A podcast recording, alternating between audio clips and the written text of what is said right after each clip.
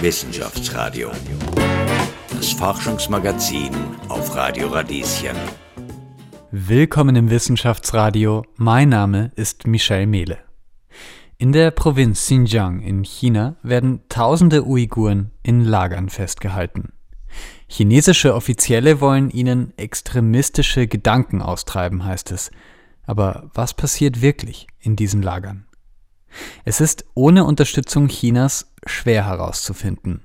Das gilt auch für andere gesellschaftlich brennende Fragen, wie etwa die nach dem Ursprung des Coronavirus. Ist eine gemeinsame Wahrheitsfindung mit China überhaupt möglich? Wie funktioniert Wissenschaft in China? Darüber spreche ich heute mit Sascha Klotzbücher. Der China-Wissenschaftler unterrichtet an der Universität Wien und Göttingen und hat schon bei einigen brenzligen Themen mit Kolleginnen aus China zusammengearbeitet. All das gleich im Wissenschaftsradio. Wissenschaftsradio. Das Forschungsmagazin der FH Wien der WKW. Willkommen im Wissenschaftsradio und willkommen Sascha Klotzbücher von der Universität Wien. Ja, hallo. Sie sind China-Wissenschaftler, Sinologe, sagt man auch. Ganz kurz, was machen denn Sinologen? Ein Sinologe oder eine Sinologin beschäftigt sich mit China oder mit dem Chinesischen oder mit dem Sinophonen, wie es heißt. Also es ist eine Regionalwissenschaft, wo wir uns die verschiedenen Aspekte in und um China anschauen. Und neuerdings natürlich auch das Chinesische oder viele chinesische Mitbürger in Europa oder in Amerika. Und es ist ein Studienfach, das in Österreich nur an der Universität Wien im Moment studiert werden kann. Derzeit eine der brennendsten Debatten ist die um sogenannte Umerziehungslager in der chinesischen Provinz Xinjiang. Was sagt denn die westliche Wissenschaft dazu? Die westliche Wissenschaft hat lange dazu nichts gesagt und es gibt einen Wissenschaftler, der ist Deutscher, heißt Adrian Zenz und sitzt in den USA. Und er hat mehr oder minder im Alleingang dieses Thema auf die Agenda oder auch das Wissen über diese Umerziehungslage eigentlich auf die Agenda äh, gesetzt, äh, indem er seine Forschungen, die er dazu gemacht hat, in wissenschaftlichen Publikationen veröffentlicht ja. hat. Adrian Zenz, das ist wirklich das prominenteste Beispiel. Ähm, der darf seit einiger Zeit nicht mehr nach China einreisen. Das Einreiseverbot, das gilt auch für andere ForscherInnen und Institutionen, die sich kritisch mit diesen Lagern in Xinjiang beschäftigt haben. Wie funktioniert denn Wissenschaft, wenn man in das Land, äh, das man beforscht, gar nicht mehr einreisen darf? Das ist sehr schwierig. Adrian Zenz hat auch seine Forschung von außerhalb China gemacht. Er ist also nicht nach Xinjiang gereist, um äh, die Lage zu besuchen, sondern er hat mittels des Internet die Lager, ihre Größe, äh, ihr Aussehen, ihre Funktion untersucht und anhand von diesen Zahlen, die er dort eben in bestimmten Kreisen gefunden hat, das hochgerechnet auf die Gesamtbevölkerung. Und anhand von dieser Schau von außen sozusagen ein Bild gezeichnet von den Umerziehungslagern, wie sie sie wahrscheinlich oder sehr wahrscheinlich in Xinjiang im Moment gibt. Das ist auch äh, verrückt eigentlich, oder? Weil es ja vor allem er ist und seine Arbeit, auf die sich äh, viele PolitikerInnen ähm, berufen aus der westlichen Welt. Wie kann das sein? Ein Mann gegen China sozusagen.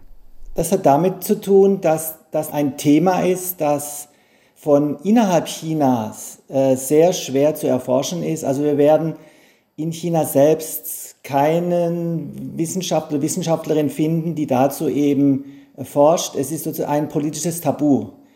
Und weil es eben ein politisches Tabu ist oder weil es eben eine Blackbox ist, in die wir von außen und in die aber natürlich auch die chinesische Bevölkerung nicht reinschauen darf, Deshalb ist es so schwierig, diese Forschung zu machen. Man kann es also nicht von China aus machen, sondern man kann es eigentlich nur äh, von äh, außen machen. Es ist deshalb auch noch schwierig, weil äh, natürlich in dem Moment, wenn wir Kooperationen haben mit chinesischen Wissenschaftlern, ist das eigentlich ein Thema, wo sich wahrscheinlich keine Kooperation entwickeln wird, weil es für die chinesischen Wissenschaftlerinnen Wissenschaftler schlichtweg viel zu gefährlich ist über dieses politische Tabu zu äh, berichten. Sie waren ja auch selbst mehrere Male in China. Wir kommen dann auch noch zu Ihren Forschungsreisen, darüber würde ich noch sprechen, aber vielleicht ganz kurz, ähm, wie man denn von außerhalb forscht, wenn es so schwierig ist, ähm, irgendwie kritische Dinge innerhalb eines Landes zu besprechen. Ich nehme jetzt mal zum Beispiel Adrian Zenz war seit über zehn Jahren nicht mehr in China. Wie beforscht man einen Gegenstand, den man nicht äh, selbst erfahren kann? Also geht es zum Beispiel um die Lager. Wie, wie macht er das?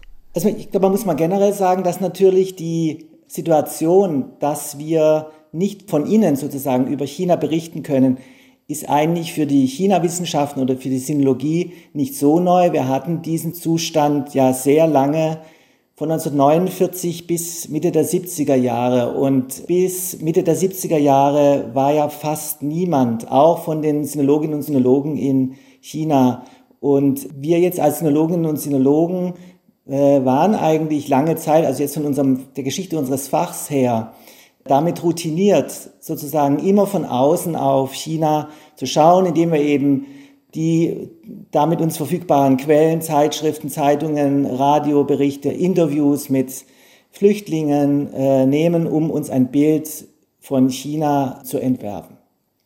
Und genau dieses ähnliche Prinzip hat Adrian Zenz auch verfolgt. Seit den 80er Jahren ist es relativ einfach, in China zu forschen, auch nach China zu fahren, Feldstudien zu machen.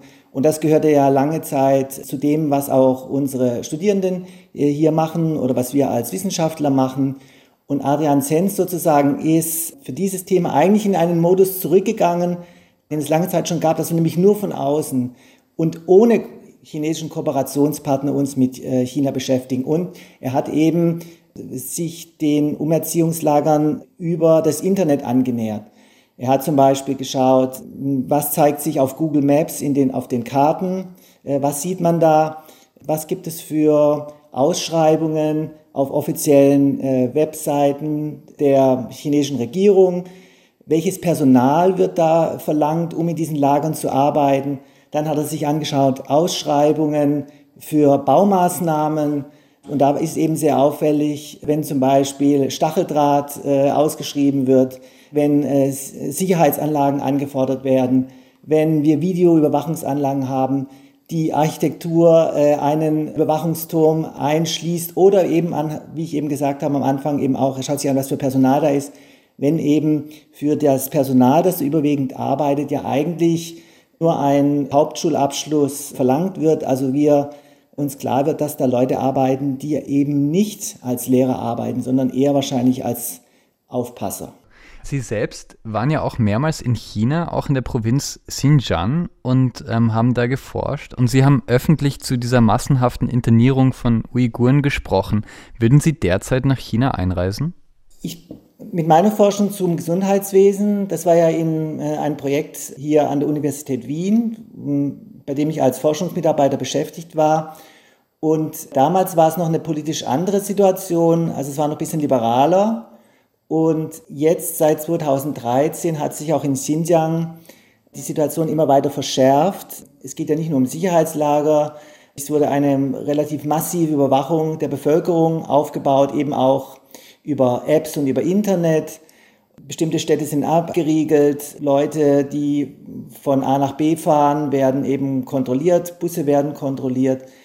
Und natürlich ist es auch für uns jetzt schwierig, überhaupt noch äh, nach Xinjiang zu fahren, äh, in Kreise, die eben für Ausländer geöffnet sind. Für China gesprochen würde ich in dieser Situation im Moment vielleicht nicht nach China fahren, eben weil es äh, zu gefährlich ist, weil man eben nicht weiß, was die chinesische Regierung mit uns anstellt oder anstellen könnte.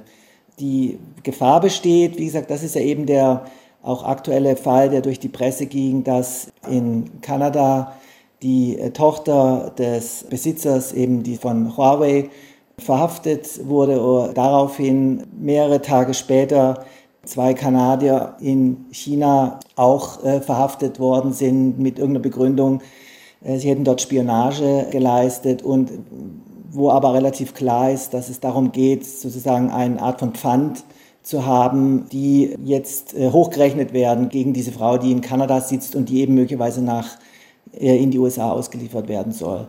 Und das ist natürlich eine für uns als hier aus dem Westen sehr unkalkulierbare Situation. Und deshalb würde ich eigentlich im Moment in meiner Position vielleicht nicht fahren. Es kommt noch hinzu, ich bin vielleicht auch in ein bisschen anderen Position als vielleicht vor allem jüngere Wissenschaftlerinnen und Wissenschaftler, die eben darauf angewiesen sind, zusammen mit Chinesen zu sprechen, selbst dorthin zu fahren, sich ein eigenes Bild zu machen. Ich habe im Moment noch für mich so viele Daten gesammelt. Also ich kann auch mal zwei, drei Jahre nicht nach China fahren, um, äh, um trotzdem weiterzuarbeiten und weiterzudenken. Für junge WissenschaftlerInnen ist das gar keine leichte Situation. Also muss man sich arrangieren auf die eine oder andere Weise, wenn man Forschung betreiben will? Man muss sich, man sollte vorsichtig sein, weil ähm, vielleicht weniger äh, um sich selbst zu schützen, sondern eben in der jetzt im Moment doch sehr repressiven äh, Situation in China diejenigen zu schützen, mit denen man zusammenarbeitet oder bei denen man wohnt ähm, oder eben Freunde und Bekannte oder möglicherweise Familienangehörige. Wir haben ja auch viele aus China stammende Wissenschaftlerinnen und Wissenschaftler. Und das ist ja auch der Hebel, wo oder die Volksrepublik ansetzt, diese Leute zu sanktionieren oder eben äh, Druck aufzubauen auch, auch auf die Familienangehörige oder eben auf die Chinesinnen und Chinesen, die mit uns zusammenarbeiten. Also das ist eben so ganz klassisch, wie man so kennt, dass eben also nicht unbedingt wir ein Gespräch mit der Geheimpolizei haben, sondern unsere chinesischen äh, Kolleginnen und Kollegen, äh, die dann darauf hingewiesen werden, beim Tee trinken, wie das so schön heißt äh, auf Chinesisch, ähm, dass sie doch auf uns als Westler einwirken sollen, bestimmte Dinge zu unterlassen oder eben uns in eine bestimmte Richtung zu führen, die sozusagen politisch weniger gefährlich und damit auch weniger gefährlich für sie selbst ist. Das klingt nach einer verzwickten Situation für Sinologen, die in China forschen. Wie haben Sie das bei Ihren Forschungsreisen auch in der Provinz Xinjiang erlebt? Darüber wollen wir gleich sprechen und auch darüber, ob es nicht möglich ist, wissenschaftlich eine gemeinsame Wahrheit zu finden. Gleich im Wissenschaftsradio. Wissenschaftsradio, das Forschungsmagazin der FH Wien der WKW. Willkommen zurück im Wissenschaftsradio. Sascha Klotzbücher ist China-Wissenschaftler. Dreimal war er in der Provinz Xinjiang in China und hat mit chinesischen Kolleginnen zur Minderheit der Uiguren geforscht. Was hat er aus dieser Zusammenarbeit gelernt? Darüber sprechen wir jetzt. Hallo, Herr Klotzbücher. Hallo. 2005, 2006 und 2009 waren Sie in der Provinz Xinjiang. Was haben Sie da gemacht? Wir hatten erforscht die äh, Gesundheitsversorgung von nomadisierenden Kasachen, die in Xinjiang an der Grenze von Xinjiang zur, zu Kasachstan leben. Und man muss sich das so vorstellen, das ist so ein bisschen wie in Österreich, äh, allem Auftrieb und allem Abtrieb, dass also Hirten äh, im Frühjahr mit ihrem Vieh, mit ihren Kühen, mit ihren Ziegen, mit ihren Schafen auf eine Hochebene gehen, dort eben ihre Jute aufschlagen und dort für drei, vier Monate bleiben und dann im September wieder zurück ins Tal, in ihr Dorf, in das Winterlager gehen. Und das Projekt hatte eben die Aufgabe zu erforschen, welche Form von Gesundheitsversorgung ist eigentlich in diesem Setting nötig und auch möglich. Wir haben eben Leute, die äh, hin und her wandern, die also eben nicht in ihr Dorfkrankenhaus zurückgehen können, äh, wenn sie mal irgendwas haben, weil das Dorfkrankenhaus ja im Tal und vielleicht 20, 30 Kilometer entfernt ist und 20, 30 Kilometer eben in einer Infrastruktur und äh, auf Wegen, die nicht wie hier 20, 30 Kilometer sind, sondern eben auf dem Feldweg und da fährt, fährt man eben dementsprechend langsamer. Und das war eben die Aufgabe. Und das war eine Kooperation, die wir zusammen mit Gesundheitswissenschaftlern und Gesundheitswissenschaftlerinnen der Universität äh, Shechirze gemacht haben. Das ist eine äh, Universität einer Stadt, die 80 Kilometer westlich von Urumqi liegt. Und das war sozusagen eine interdisziplinäre Kooperation, nämlich einerseits von Medizinern oder Public Health Leuten und eben uns als Kulturwissenschaftler, wo wir uns eben aus verschiedenen Perspektiven uns angeschaut haben, was wollen die Leute eigentlich, wie nehmen die Hirten, Hirten und ihre Familien äh, Krankheit und Gesundheit wahr, äh, was wollen sie dafür bezahlen und, und, und. Und daraus eben eine Art von mobile Krankenstation wollten wir entwickeln und da sozusagen auch ein Pilotprojekt machen, aber das sollte eigentlich dann 2009 starten, aber weil es ja 2009 dann eben auch zu diesen gewalttätigen Auseinandersetzungen in Urumqi gab, ist dieses Projekt sozusagen gestoppt worden. Es gab dann auch einen politischen Umschwung in Xinjiang und die Parole hieß jetzt nun, dass eigentlich all die Leute, die äh, nomadisch sind oder halbnomadisch sind, längerfristig angesiedelt werden sollen und deshalb alle Projekte, die eigentlich möglicherweise den Zustand dieses äh, Herumwanderns noch verlängern könnte oder noch attraktiv machen könnte, eigentlich politisch äh, brisant oder gefährlich waren und deshalb konnten wir dieses Projekt nicht äh, zu Ende führen. Weil in dem Moment, wenn ja, wenn es eben keine Versorgung äh, auf dem Berg gibt, dann, das ist eben das Kalkül der Lokalregierung, dann kommen die Leute vielleicht schneller oder eher in die Dörfer zurück und gehen eben nicht mehr in die Berge, weil sie eben da kein, keinen Arzt finden. Und damit war unser Projekt sozusagen äh, tot, politisch tot, weil nämlich dann unsere chinesischen Partnern sehr viele Bedenken hatten äh, und es eben auch nicht mehr mitmachen wollten und konnten. Wir konnten dann auch selbst nicht mehr in diesen Kreis fahren. Wir hatten also immer vorher, 2006, 2007, 2000, auch 2008, hätten wir hinfahren können mit einer speziellen Genehmigung, die wir auch beantragen mussten, weil es eben ein Kreis war, der nicht für Ausländer geöffnet wurde. Und 2009 haben wir das nicht mehr bekommen und wir haben es dann noch dann so versucht, dass wir bestimmte Leute nach äh, Schechirze eingeladen haben und dort mit den Leuten gesprochen haben. Aber natürlich viele Hirten und deren Familien, die konnten wir eben nicht einladen. Wir haben, konnten eigentlich dann nur noch sprechen 2009 mit den Verwaltern oder Krankenhauschefs, die eben diesen langen Weg von diesem Kreis nahe Kasachstan nach Schechirze gefahren sind. Und das ist immerhin oder war damals immerhin eine Fahrt von, von zwölf Stunden mit dem Auto. Was bedeutet das für die Zusammenarbeit eigentlich? Oder wenn man sich auf Quellen beruft, die in China erhoben wurden? Also ich meine, es gibt ja einiges zu bedenken dann für die, für die Wissenschaft. Es gibt einiges zu bedenken. Zum Beispiel, wir machen eben bestimmte Dinge, die eigentlich politisch tabu sind. Wir hatten ja vorher gesprochen über Umerziehungslager, dass ich eben sage, wollen wir eben nicht mal über Umerziehungslager forschen oder können wir das nicht eben mal machen? Und da wird es eben dazu führen, dass viele äh, dass wir einfach keine Wissenschaftler finden in China, die mit uns dazu kooperieren wollen, weil es für die viel zu gefährlich ist. Während andersrum wir natürlich sehr schnell Wissenschaftler hier in China und vielleicht auch mit Hilfe der Botschaft oder anderen Institutionen schnell Kooperationspartner finden zu Themen, die jetzt auch auf der politischen Agenda der Volksrepublik sind, ja, äh, neue Seidenstraße, und, und, und. Und das macht es natürlich die Kooperation für uns problematisch oder nachdenkenswürdig, weil wir immer auch überlegen müssen, wie wir denn noch, also wie wir denn auch gesteuert werden. Ja, also sozusagen nicht direkt, dass uns einer jetzt was sagt, mache dies oder mache das, sondern eben wir werden ja dadurch gesteuert, dass uns bestimmte Türen öffnen und wir eben durch diese Türen gehen und uns in diesen Räumen aufhalten, aber das bedingt eben ja aber auch, dass möglicherweise mir andere Themen äh, mich nicht annähern kann, weil ich habe eben auch nur eine begrenzte Zeit. Ja, wenn ich mich zwölf Stunden schon mit neuen Seidenstraße und Xi Jinping Gedanken äh, beschäftigt habe, habe ich keine Zeit mehr dann an diesem Tag mich mit den Internierungslagern in äh, Xinjiang zu beschäftigen. Hm. Wie kann denn Wissenschaft jetzt gemeinsam funktionieren?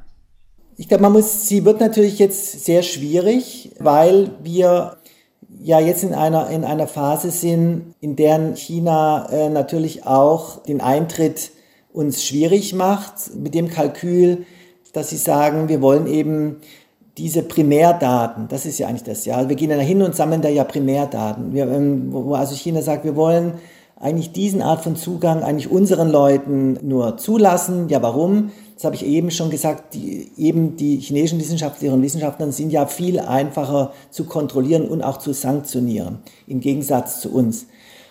Was also die chinesische Seite, hm, was jetzt Politik ist, würde ich mal sagen, das ist eben uns längerfristig eben so, solche Formen von, von eigenständiger Forschung, also dass ähm, wir als Westler als westliche Wissenschaftler nach China gehen und da was machen, wieder zurückgehen. Das ist eigentlich das, was längerfristig wahrscheinlich immer schwieriger wird. Aber was es immer noch geben wird, ist eben die Form in, in Kooperationen, eben zusammen mit, ähm, in einer offiziellen Kooperation mit äh, chinesischen Wissenschaftlern. Aber, das habe ich eben gesagt, das ist natürlich immer auch schwierig, weil natürlich ähm, wir dann eben mit Partnern zusammen sind, die, die wir einerseits auch schützen müssen und damit uns natürlich auch vielleicht auch taktisch zurückhalten müssen, um sie, also um sie zu schützen.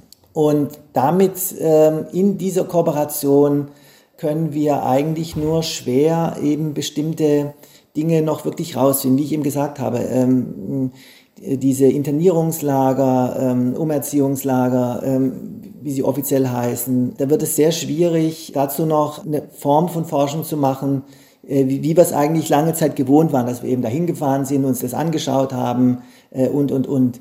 Da gibt es eben das Problem, dass wir dann immer wieder den Verdacht haben, dass wir vielleicht auch, da uns einfach ein Theater vorgeführt wird. Ich meine, das kennen wir ja auch, das gab es nicht in China auch immer schon.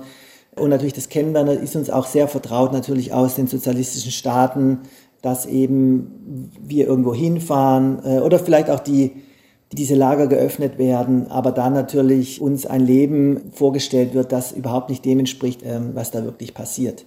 Und historisch gesehen würde ich mal sagen, kennen wir ja diese Situation im Nationalsozialismus, wo es natürlich unheimlich schwierig war, am Anfang ja auch diese Konzentrationslager wirklich zu entdecken oder auch, sag mal, in ihrer Brutalität, diese Brutalität offen zu legen. Weil in dem Moment, als noch das Rote Kreuz, das Nationale Rote Kreuz dorthin gefahren ist, war natürlich alles sauber aufgeräumt und, und, und. Und genau diese Gefahr besteht natürlich in China auch, dass in dem Moment, wenn China weiß, dass natürlich Wester da dabei sind, wir dort etwas sehen, was nicht dem entspricht, was, äh, wie es wirklich ist. Es gab ja Beispiel auch diesen einen Fall, dass eben, ich glaube, ein britisches äh, Journalistenteam wurde dann ja irgendwann mal eingeladen, eins von diesen sogenannten Umerziehungslagern äh, zu besuchen soweit ich das in Erinnerung habe, ich habe mir diesen Film damals auch angeschaut, die Journalisten auch ein sehr, sehr gemischtes Gefühl hatten und also selbst auch gemerkt haben, dass da irgendwas äh, nicht stimmt, dass es also nur eine Art von Theater ist. Äh, ich glaube, man muss noch dazu sagen, zu diesen Umerziehungslagern, das, das kommt wirklich in, dieses, in dieser Diskussion auch zu kurz, dass natürlich, ähm, ist immer gesagt, ja, es ein Umerziehungslager, aber in China heißt das immer Umerziehungslager. Wir hatten ja in der, in der Kulturrevolution eben auch schon konzentrationsähnliche Lager und auch diese hießen, die hieße dann Schule des 7. Mai oder so. Aber das war natürlich wirklich keine Schule, sondern das war natürlich, wo irgendwelche Kader, reuemütigen Kader äh, freiwillig sich umerziehen ließen. Also das war ja die, die offizielle äh, Erklärung. Das war natürlich, die sind natürlich mehr oder minder, die mussten in diese Lager dorthin und äh, mussten, mussten dort arbeiten.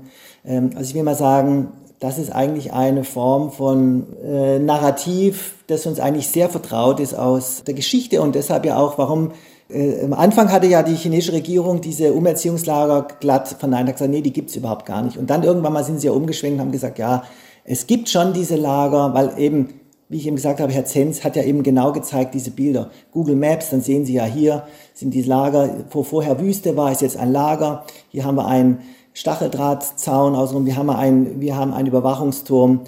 Und dann sind ja, sie konnten es also nicht mehr verneinen und erst als sie es nicht mehr verneinen konnten, dann sind sie umgeschwenkt zu der Argumentation, ja, es gibt diese Lager, aber es sind Umerziehungslager. Und da würde ich eben aus einer historischen Perspektive sagen, da müssen wir sehr kritisch sein, wenn wir in der Volksrepublik hören, es sind, um, es sind sozusagen irgendwelche Schulen oder was, äh, weil wir genau wissen, diese Schulen waren früher auch nicht wirklich Schulen, sondern es waren, es waren Konzentrationslager.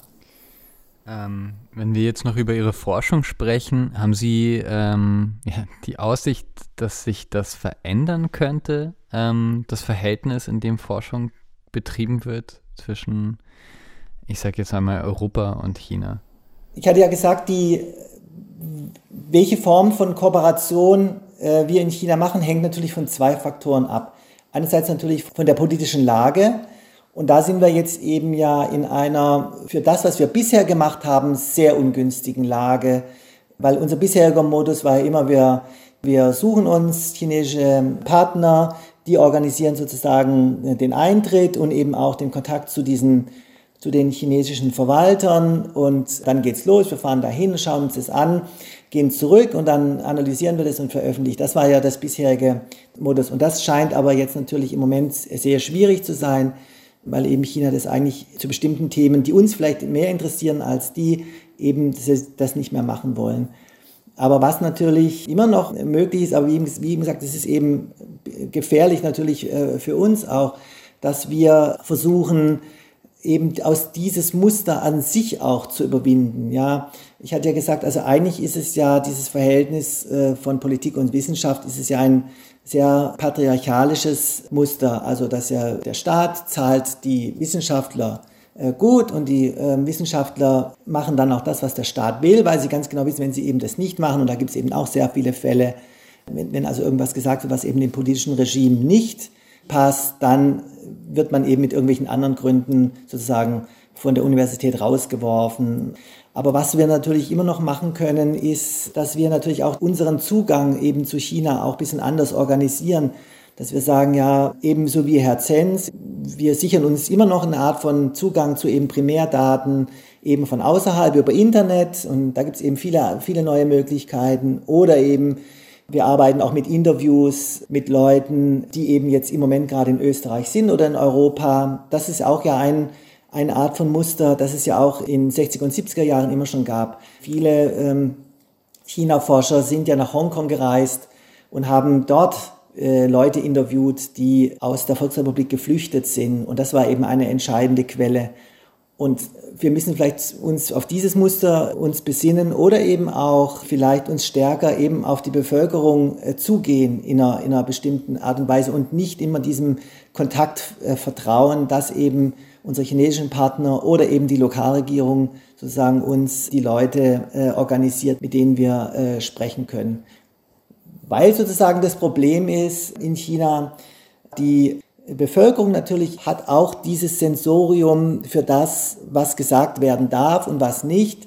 Deshalb denke ich, methodisch in einer gewissen Weise, vielleicht müssen wir das auch ein bisschen neu denken und äh, uns überlegen, wie können wir die Leute vielleicht in einer anderen sozialen Rolle ähm, begegnen, um damit in ein Gespräch zu kommen, die Leute eben aus dieser sozialen Rolle herausnehmen, in der sie eigentlich ja machtlos sind. Ja, die Leute wissen eben, wenn dort ein Wissenschaftler zusammen mit einem Kader auftaucht, dann wissen die sozusagen, was sie zu sagen haben. Ja, sie haben irgendwelche Daten zu liefern und wir als Wissenschaftler, wir stellen Fragen, sie geben Antworten, wir geben unsere Daten zurück. Das ist ja sozusagen diese Situation.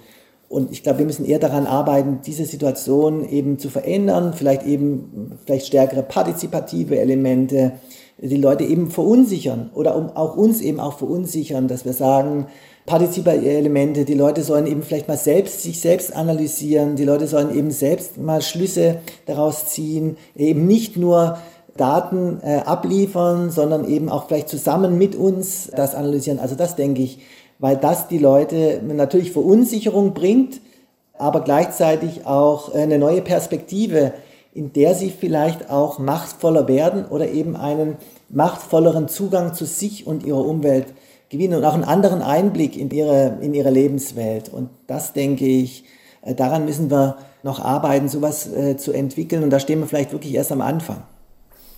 Aber wie könnte das aussehen? Hm. Ja, wie könnte es aussehen? Das kennen wir ja auch hier im Westen, Partizipationsforschung dass wir also eben nicht nur die Leute fragen, was ist da passiert, A und B, sondern eben auch, und das ist eben aber für eigentlich für den chinesischen oder Interviewkontext sehr ungewöhnlich, dass wir sagen, ja, wie, wie, wie analysierst du das? Ähm, was sind eigentlich deine Empfehlungen dazu? Wie würdest, was würdest du anders machen, wenn du weißt, dass es so ist? Weil natürlich in China die Leute eben ja wissen, genau das ist ja eine Frage, die eigentlich von der Politik entschieden wird. Ja, deshalb normalerweise in einem normalen Gespräch würden die Leute sowas eben nicht sagen. Also wir müssen die, die, diese Leute eben aus dieser entmachteten Position herausbringen. Wir müssen dann auch mal den Leuten äh, vielleicht mal das vorstellen, äh, wie wir sie analysiert haben, schauen, wie die Leute reagieren drauf, den Leuten sozusagen auch einen neuen Zugang eben zu sich und ihrer Umwelt bieten, um sie dann anzuregen, auch darüber nachzudenken. Also das denke ich, das könnte ein Weg sein, so wie wir es ja, also eine Art von Partizip stärkere Partizipe Elemente, die wir ja auch bei uns kennen. Gut. Sage ich Dankeschön, Sascha Klotzbücher, Sinologe an der Universität Wien und Göttingen. Ja, ich bedanke mich auch. Vielen Dank. Das war's für heute vom Wissenschaftsradio. Mein Name ist Michel Mehle. Vielen Dank fürs Dabeisein. Aktuelle Folgen findet ihr im Podcast oder auf unserer Website radio-radieschen.at. Ansonsten hören wir uns hier wieder kommende Woche im Wissenschaftsradio von 10 bis 11 Uhr. Wissenschaftsradio. Das Forschungsmagazin. Jeden Dienstag von 10 bis 11. Alle Infos unter radio-radieschen.at.